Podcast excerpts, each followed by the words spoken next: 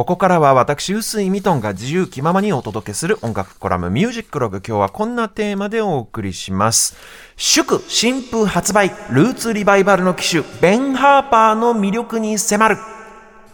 ということで、はい。はい、まあ、あのーいろいろわからない言葉が出てきてるかもしれませんけれども、はいまあ、ルーツリバイバルって何かって、その60年代とか70年代のそのルーツミュージックっていうのが、はい。また90年代にちょっとこの復活したよっていう、それをやり始めた人の今日はお話なんですけど。まあ、ベン・ハーパーっていうこの人の名前なんですけどね、はい。このベン・ハーパーという人過去にグラミー賞を3度受賞しております、でノミネートされたのは7回という、まあ、7回。超実力派のアーティストなんですよ、なんだけどもどうもね日本における日本の音楽ファンの間での一般的な認識っていうのが、うん2000年前後にこの大流行したオーガニックサーフロックみたいな音楽があるんですけど、はい。そのああのあの一派ねみたいな感じで片付けられちゃうことが非常に多いというか、そこがね僕ちょっと常日頃から非常に不満で、うん。なので今日はあのーこの人の話したいなと思ったんですけどあのサーフィンと音楽のこの関係の歴史みたいなことについては実はねこの後12時台にもちょっとコーナーを設けまして、はいはい。えーじっくりとお話しする予定でいろんな曲も聴いていきたいなと思ってるんですけど、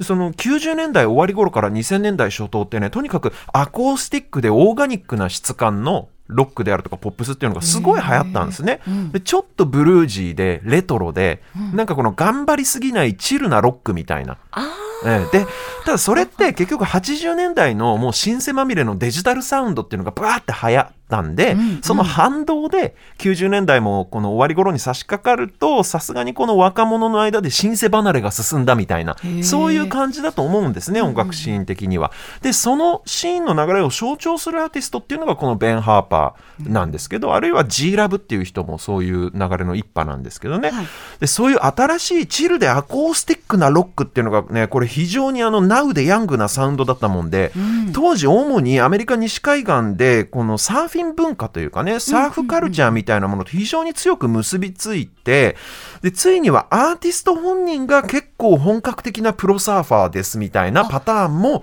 ついには出始めるっていうようなね。当時それでこの界隈全部ひっくるめてサーフロックっていう風な呼ばれ方をしてサーフミュージックとかサーフロックっていう風に呼ばれて結構もてはやされた一大ジャンルなんですよ。でも今日お話しするこのベン・ハーパーっていう人は、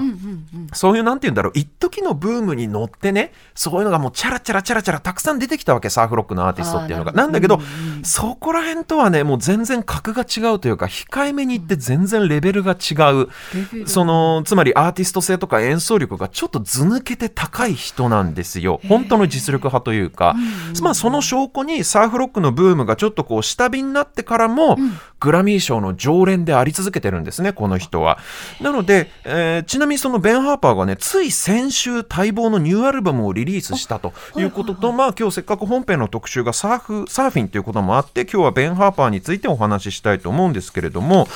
まずはねこのベン・ハーパー生まれは1969年ですね。今年52歳になりますので結構ベテランさんです。デビューが94年ですかねでもともと若い頃からかなり腕利きのギタリストとして知られていた人でただちょっと変わってるのがねそうさっき言ったようにその80年代年代って本当にシンセにまみれたデジタルサウンドが主流だったのに、そんな時代において彼は当時ティーンネイジャーだった彼はですよ戦前の古いブルースのスタイルを一人で黙々と研究してた人なんですよ。でちょっとこの時代のメインストリームとは全然関係ないことに夢中になってた青年だったわけですね。でこの音楽コラムでも何度か話してますけどスライドギターっていうはい。金属のバーを弦にすりつけることでグワーンってミョワーンっていう独特な音を出す、はい。まあ、非常に古いスタイルですね。戦前から続く。そういう奏法を得意としていたんですね。でまあ弦を指で押さえる代わりにとにかく金属を滑らすっていう奏法で、まあ、これをこういうことをやる人ももともと少ないっていうこともありますけど、彼はそういう時代において80年代にそういうスタイルを探求していたということで逆にそれでね彼の才能は業界内で評判を呼びましてで大手レコード会社のバージンレコードと契約します。でこのすごいのがこの契約がライフタイムディールっていう、つまりこれどういうことかっていうと一生うちのレーベルにいてくださいと。他のレーベルにはもう金輪際移籍しないでくださいという独占契約みたいな。新人としては異例の大型契約ですよ。だからまあそのくらい期待されていたわけですね。で、まあそうやって満を持して大手のレーベルからメジャーデビューアルバムが出るんですね。94年のことです。うん、ただ、実はこのデビューアルバム思ったほどアメリカで売れなかったんですよ。まあ、今聞いてもかなり地味な作品なんですね。彼の歌とアコースティックなスライドギターをフューチャーした結構ブルージーな作品なもので、まあどう聞いても売れ線じゃないですよ。で、当時のね、この90年代半ば頃って言ったらまだこういうルーツサウンドとかアコースティックなオーガニックなサウンドが非常に軽視されていた時代、そのシンセのバリバリのサウンドの流れがまだあったんで、とはいえ、カリフォルニアのローカルエリアではかなり話題になります。特にサーファーの間で局地的に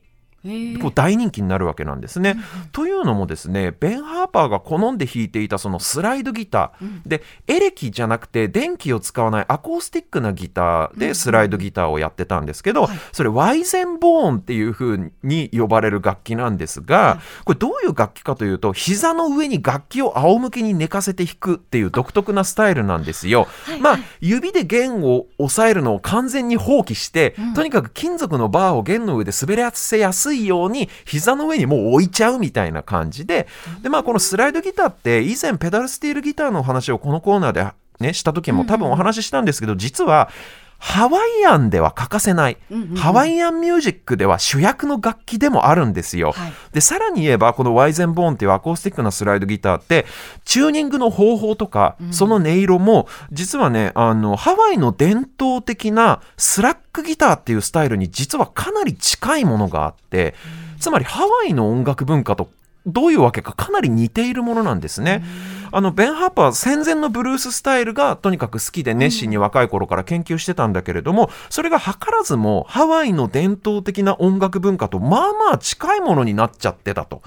これなんでかって言ったら原始的な民族音楽って結構ね世界の裏側にあるようなエリアでもびっくりするような共通点があったりするのよ。うんうん、それってすごい不思議なんだけど例えば日本である三味線っていうのとあ、はいうん、あのアフリカ大陸由来のバンジョーっていうのはほとんど同じ構造。皮を張ったドラムに竿をつけてそこに弦を張るっていう意味で全く同じだし、ルーツミュージックってそういう意味ですごくねあのいろんなところで共通点があって。で特にアメリカとハワイなんてもうご近所さんですから そういう意味で言えば。共通点が多いのは当然といえば当然ですよ。ででですよ、はい、サーフィンってどこの文化かって言ったらハワイの文化じゃないですか、うん、ポリネシアンの文化というか、だからそのポリネシアンの音楽文化と非常に深い部分で、まあ、偶然ですね共通点を持っていた彼の音楽っていうのは同じポリネシアン文化をルーツに持つサーフカルチャーとまあ相性が非常に良かったんでしょうね。しかも彼の音楽は当時のそのメインストリームの音楽、イケイケどんどんの音楽とは一線を画すオーガニックなアコースティックなサウンドでしたから、うん、ただ単に伝統に根ざしているっていうだけではなくて、当時の若者の間ではカウンターカルチャーとしてのオルタナ的なかっこよさもあったんですよ、多分。うんみんなが聴いてる夢中になってるサウンドとは全然異質なものが出てきたぞっていうことで。しかもそれがサーフィン文化とも関係なくはないっていう意味で非常にサーファーの間でカリフォルニアのサーファーの間で熱狂的に受け入れられたわけです。それに加えてですよ、はい、なぜかオーストラリアとニュージーランドでもまず火がつくんですよ、彼の音楽。うん、でもこれも考えてみたら、オーストラリア、ニュージーランドっていうのは、この辺りもほぼポリネシアンの文化圏ですから、彼の音楽の根底に流れるものが自然と彼らの金銭に触れたんじゃないかなって僕は勝手にそういうふうに解釈してるんですけど、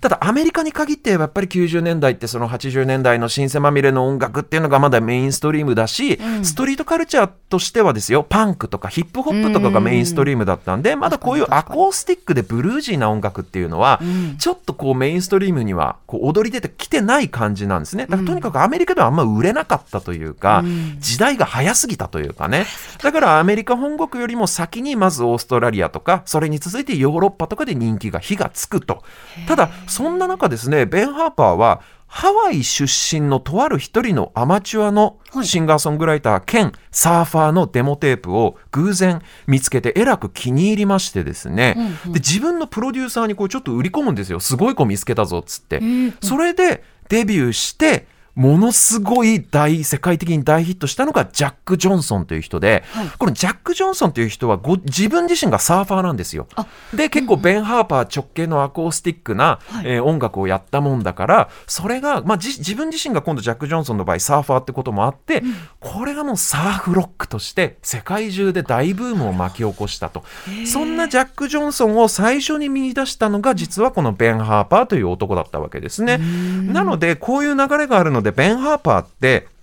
その2000年初頭に流行したサーフロックの一派とみなされることも多いんですけれども、はい、彼本人の音楽性とか演奏技術、それとキャリアっていうのを振り返ると、やっぱりちょっとね、そういう一過性のブームとして捉えるんでは収まりきらない本当にすごいアーティストで、うん、まあなんせね、90年代にそのルーツミュージックのリバイバルっていうのを一番最初にやり始めたうちの一人ですから、うん、ちょっとやっぱりさっきも言ったように時代の先を行き過ぎていた感じっていうのはあって、、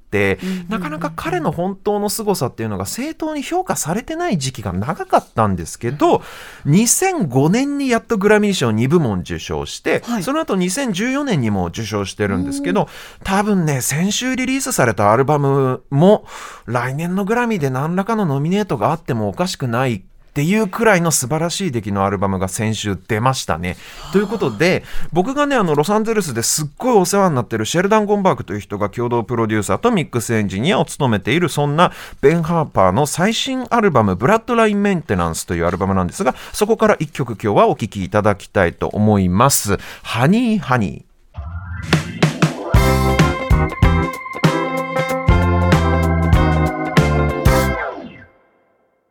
お送りしているのはベン・ハーパーの先週リリースされたばかりのアルバムブラッドラインメンテナンスからハニーハニーという曲でした。この曲ではベン・ハーパーはエレクトリックなスライドギターを今ちょうど流れてたのがあのエレキのスライドギターの音ですけれどもデビューした当時は結構アコースティックだったんですよね。でもこういうねレトロなソウルサウンドみたいなのって今となっては当たり前に一ジャンルとしてありますけど、うん、90年代当時はねかなりすごいことやりだした人がいるぞっていうようなあふうに見なされてましたね。ファッションの世界でもそうだけどこうやっぱりリバイバルで最初にやり始める人って偉いですよ、単純に。ね